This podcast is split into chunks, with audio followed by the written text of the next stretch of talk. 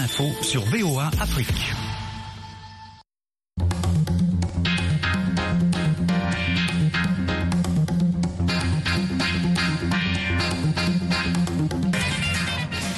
13h05 ici à Washington, 18h50 en universel. Bonsoir à toutes et à tous et bienvenue dans votre libre antenne à votre avis sur VOA Afrique.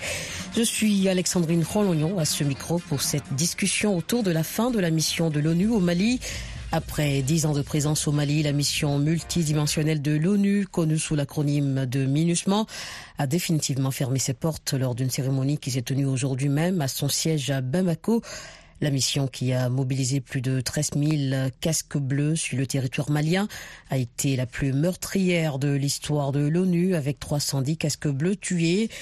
La fermeture met fin à un engagement commencé en 2013 face à la propagation de violences qui menaçaient la stabilité du Mali.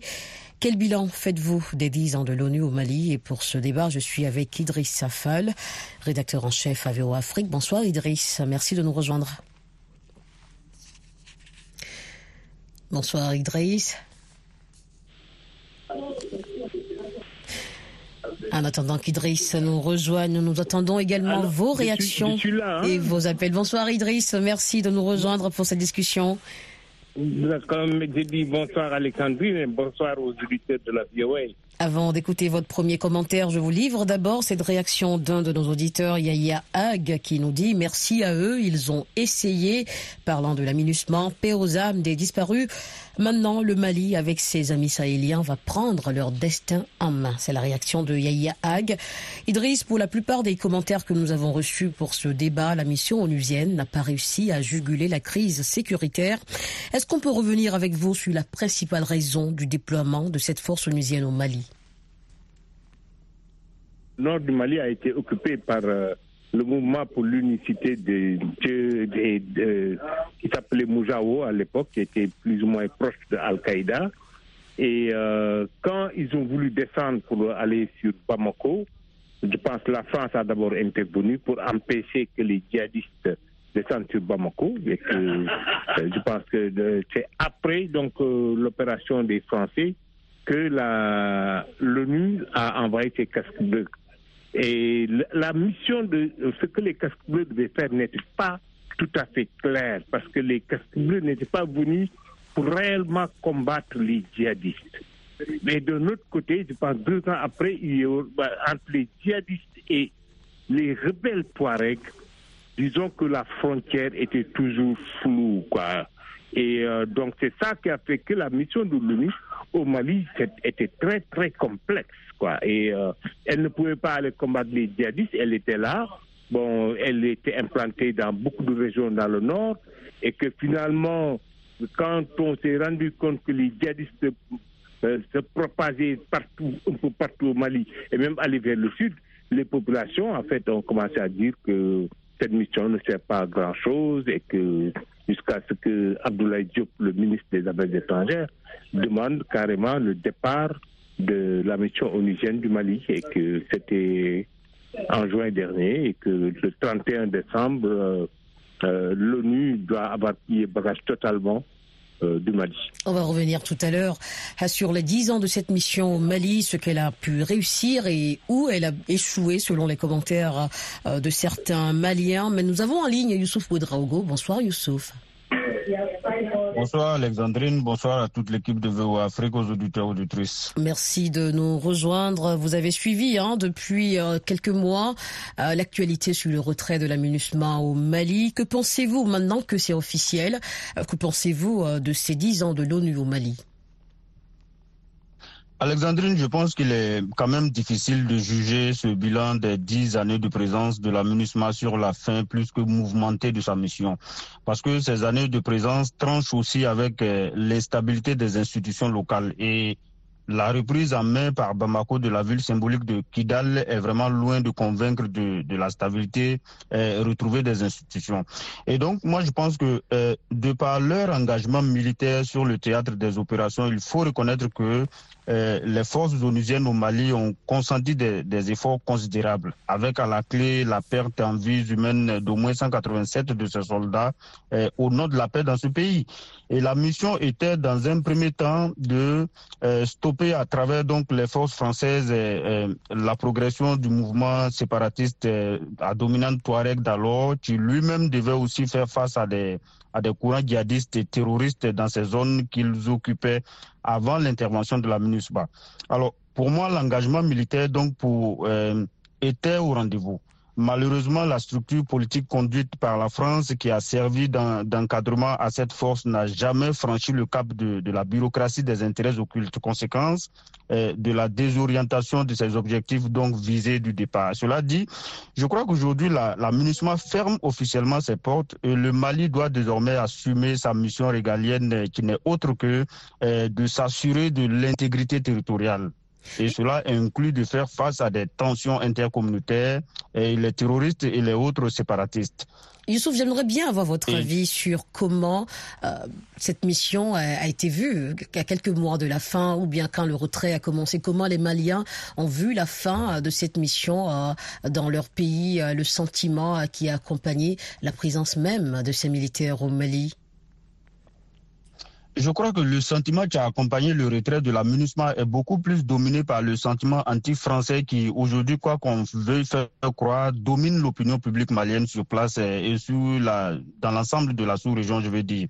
Et je crois que, euh, à quelque part, la MINUSMA a été victime, n'est-ce pas, du, du sentiment anti-français qui a euh, conduit donc euh, à, son démantèlement pur et simple. Et je crois qu'aujourd'hui, euh, Bamako, même s'il peut compter sur la force et le courage de, l'Alliance des États du Sahel auquel il fait partie, aux côtés donc du Burkina et du Niger, soutenu par des mercenaires étrangers, notamment Wagner, je crois que la grosse interrogation, comme toujours, c'est comment lever les fonds pour financer justement et avec quels partenaires, quand on sait que ces, pays vivent une situation économique euh, critique et avec un état de droit qui n'existe presque plus. Je crois que le redressement de l'état de droit au Mali passe nécessairement par le rétablissement de la société civile institutionnelle dans ses droits de regard et ses droits de proposition. Et moi, je commande vraiment le dialogue et la diplomatie dans la lutte contre l'insécurité, notamment le terrorisme et autres djihadismes, parce qu'on ne peut pas faire tomber du ciel comme ça la sécurité pour des populations avec qui euh, on n'est quasiment pas en contact. Et tout, le tout militaire a des limites aux conséquences vraiment souvent euh, plus dramatiques qu'on imagine. Et l'État doit travailler avec les pouvoirs locaux et les courants religieux, coutumiers, la société civile et des personnes ressources. Parce que très souvent, vous voyez, on lutte contre des, des, les prises d'armes euh, sans pouvoir identifier les réelles motivations de ces prises d'armes-là. Et que ce soit en RDC, euh, au Mali, euh, au Niger ou au Burkina Faso, personne ne vous dira avec conviction pourquoi est-ce que des gens avec qui tout le monde vivait en parfaite harmonie et ont décidé de sombrer dans l'endoctrinement, je dirais, déviante. On a vu dans un passé récent, pas trop longtemps, euh, de tout le poids qu'a pu peser l'émir de, de Guibo au Burkina Faso, par exemple, pour permettre le ravitaillement en vivre de la ville de Guibo, alors sous blocus terroriste, avant que les autorités ne décident finalement de ne rien négocier. Et cela, je pense, nous a conduit euh, au récent malheureux drame dans cette même ville. Mm. On a vu aussi euh, euh, Alexandrine récemment le rôle crucial qu'a joué le sultan de Sokoto du Nigeria dans, pour éviter au Niger voisin une intervention militaire de la CEDEAO qui pour moi aurait pu avoir des conséquences sécuritaires désastreuses pour la région. Youssouf, je vous remercie pour votre contribution. Il y a plusieurs aspects de votre commentaire sur lesquels j'aimerais revenir avec Idriss Fall. Idriss, vous êtes toujours avec nous? Absolument, Alexandrine. L'aménagement euh, qui a qui a bénéficié, non pas bénéficié, c'est positif, qui a souffert de sentiments anti-français. Euh, est-ce votre avis? Euh, En partie, en partie. N'oubliez pas que la, mission de l'ONU, en fait, pour qu'elle change de statut avec une... pour tuer des gens, il faut changer et le mettre sur l'article 7 donc déjà ça, une mission de paix euh, ne peut pas être là et, on le dit, vous vous attaquez, vous vous défendez quand on vous attaque. Mais les, terroristes, les djihadistes, eux, ils ne connaissent pas ces règles-là. Ils mènent une guerre asymétrique. Donc ça, c'était déjà une difficulté. Et à cela s'est ajouté quand euh, le Mali a rompu avec la France complètement. Tous les traités militaires, ils n'en veulent plus. Et à ce moment-là, ils sont approchés de ce qu'ils appellent les instructeurs russes. Et euh, certains États occidentaux, notamment la France, n'ont pas aimé ça. Et on s'est rendu compte à un moment donné, l'ONU semblait prendre position dans un débat qui n'était pas le sien. On a entendu l'ONU demander d'aller faire des enquêtes. Imagine-toi des casques qui sont venus faire des opérations de maintien de la paix, qui réclament d'aller faire des enquêtes sur des, des massacres supposés que les soldats russes auraient perpétrés à l'intérieur du Mali. Donc, en fait, l'ONU était en train même de quitter euh, sa mission euh, régalienne de maintien de la paix et qu'elle se mettait à faire du droit de l'homme. Et je pense que ça, ça n'a pas non plus euh, plus aux autorités maliennes. Et ça a été quelque chose qui a contribué à la demande de écoutez, vous quittez chez nous et nous, on va se débrouiller tout seul.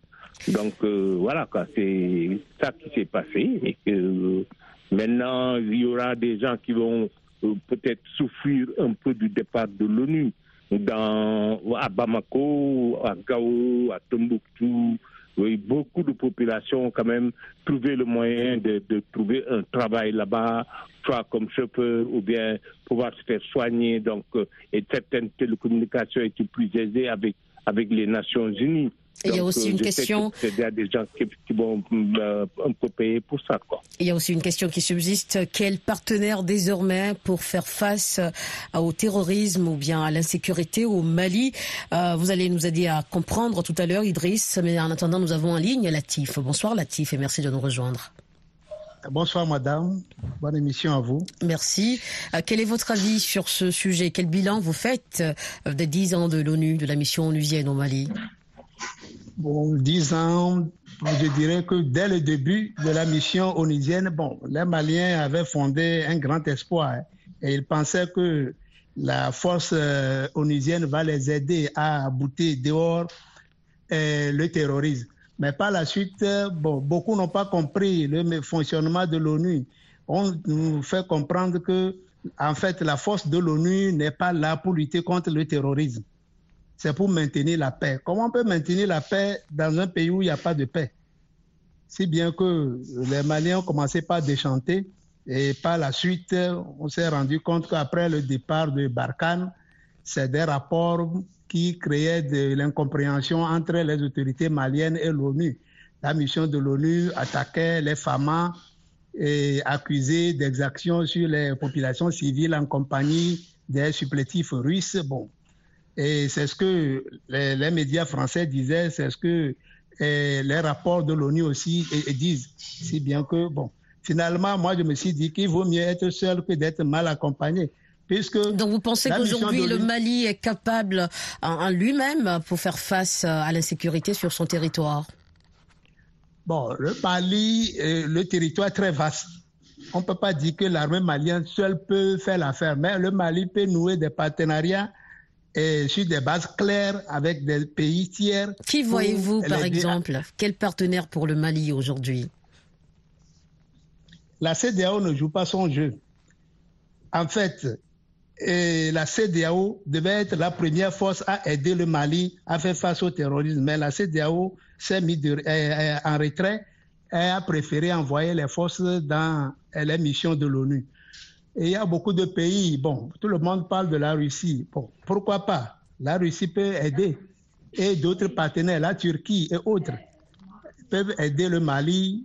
Bon, mais tout dépendra de l'accord qui sera scellé entre le Mali et ses nouveaux partenaires. Je vous remercie, Latif. Nous allons écouter la réaction de Jean-Eudes Lomé.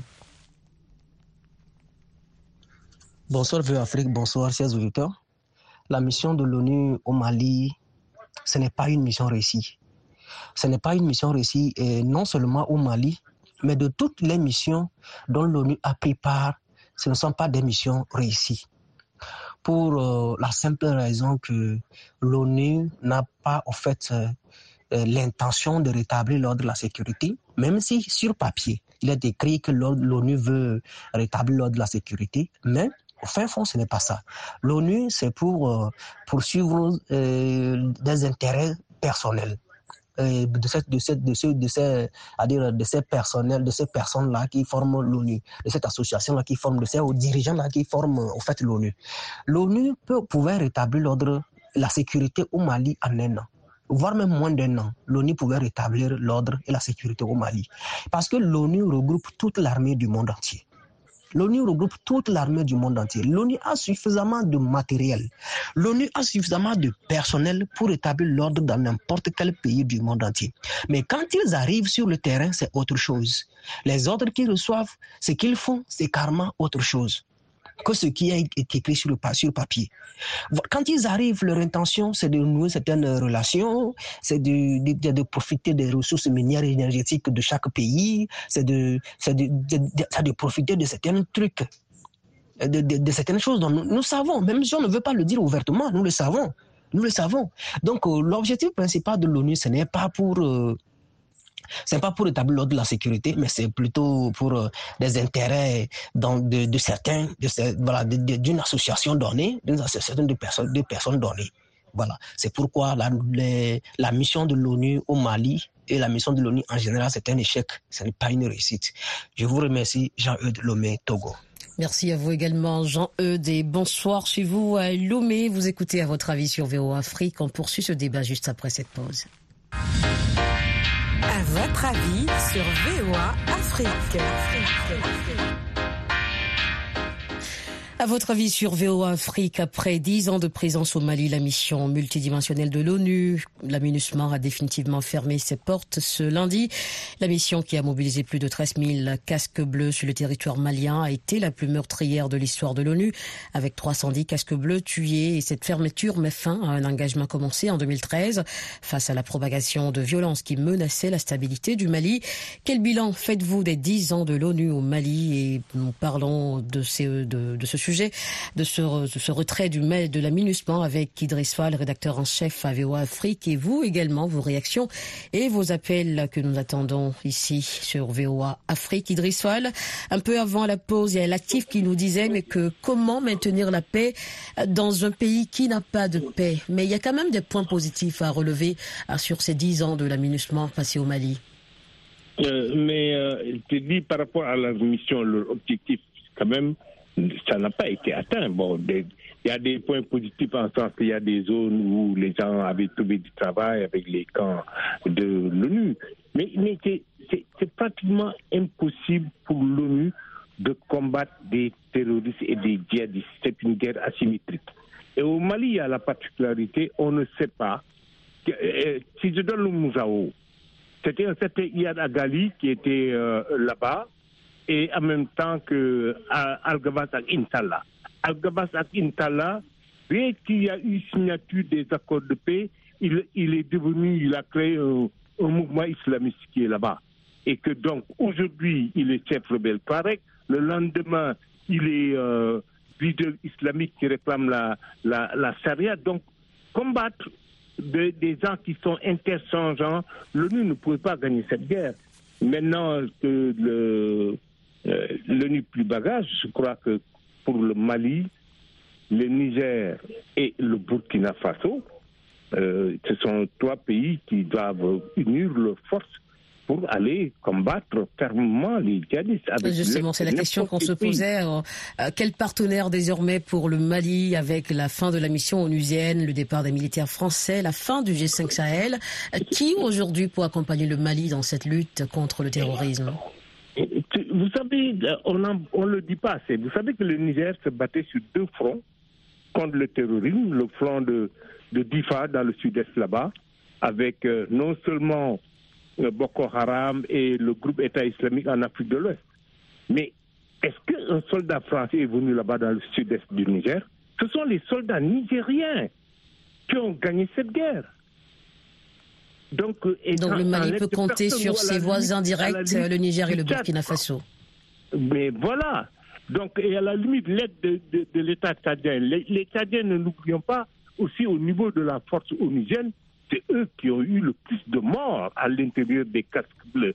Donc, les pays de la sous-région peuvent le faire. Mais autre quoi.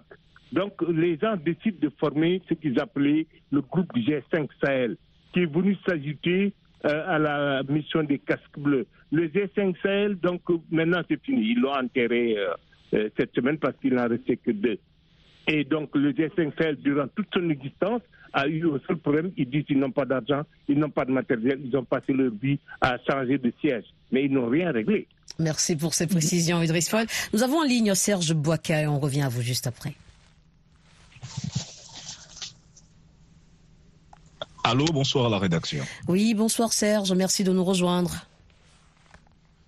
Merci beaucoup, madame. Concernant la, le retrait de l'ONU et la MINUSMA précisément du, du Mali, moi j'estime que le bilan est mitigé. Cela n'est pas un échec à part entière, dans le sens où l'ONU est venue pour assurer une certaine stabilité. Quand bien même à ce jour, on ne peut pas parler de cette stabilité avec les récentes attaques, notamment au nord, mais il y a quand même l'accord de paix d'Alger qui a été signé et les groupes armés ont convenu ensemble avec l'armée malienne ou le, le gouvernement malien d'observer une certaine, un certain retrait pour ce qui concerne la sécurité. Mais ce jour, Parler d'un échec globalement, non, j'estime qu'il y a vraiment de points positifs, mais largement sur plusieurs points, notamment l'ONU n'a pas pu tenir la sécurité de la population malienne et une sorte de, de paix, entre guillemets, dans cette zone vraiment très turbulente en matière de paix. Merci Serge Boisca, vous voyez plutôt un bilan mitigé. On va écouter une dernière réaction audio avant de clore ce débat. Bonjour VOA Afrique. Euh, nous disons que le bilan de l'aménagement au Mali est quasi nul. Pourquoi? Parce que l'aménagement est devenu une partie du problème et non la solution. Voilà, donc euh, la mission qui lui était assignée, il a été incapable de faire ça voilà, de, de, de, satisfaire à cette mission. Voilà, donc euh, il est devenu une partie du problème et non une solution, avec toujours euh, des dissensions avec l'État malien, l'État actuel malien et en même temps aussi euh, en prenant des sociétés civiles, euh, des femmes de la société civile qui sont contre le régime actuel de la transition pour diffamer et puis des rapports unilatéraux biaisés euh, au profit d'une puissance étrangère. Donc euh, nous disons face à tout cela que le bilan de l'aménagement est quasiment nul. Moi, en tant que société civile, donc le bilan a été nul. Merci. Merci à vous, à tous ceux qui nous ont laissé des réactions audio pour cette discussion sur le retrait de la À votre avis sur VOA Afrique, Idriss, pour clore ce débat, quelles leçons peut-on tirer de la fin de cette mission et surtout de la tournure, compris les relations entre la junte malienne et l'ONU vers la fin surtout? Euh, Avec même, même la CDAO et tout ça, je, je donne seulement un exemple.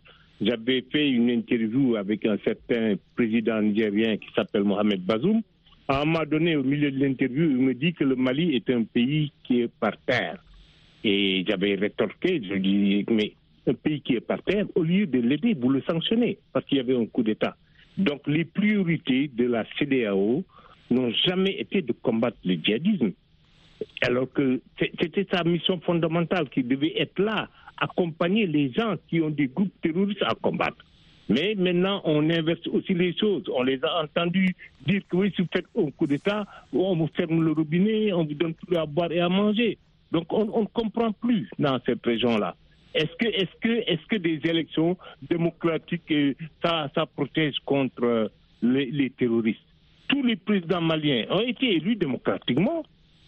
Donc ça n'a pas marché. Donc il faudrait que les gens voient qu'aujourd'hui, la priorité pour les États ouest-africains, de d'être ensemble et aller combattre les djihadistes là où ils sont au lieu de décider que oui, euh, voilà, nous vous mettons, vous êtes voués aux gémonies, des sanctions et que donc les, on est en train de rater un coche alors que les djihadistes c'est comme de la mauvaise herbe ça se propage. Donc, au Mali, c'est arrivé au, Burkina Faso, c'est en train de s'aimer vers le nord du Togo et euh, je ne sais pas où encore. Je vous remercie, Idriss Fall, rédacteur en chef ici à VO Afrique, et merci à vous tous qui avez participé à ce débat. À votre avis sur VO Afrique, je vous laisse en compagnie de Jean-Roger Billon pour la suite de nos programmes. Restez avec nous.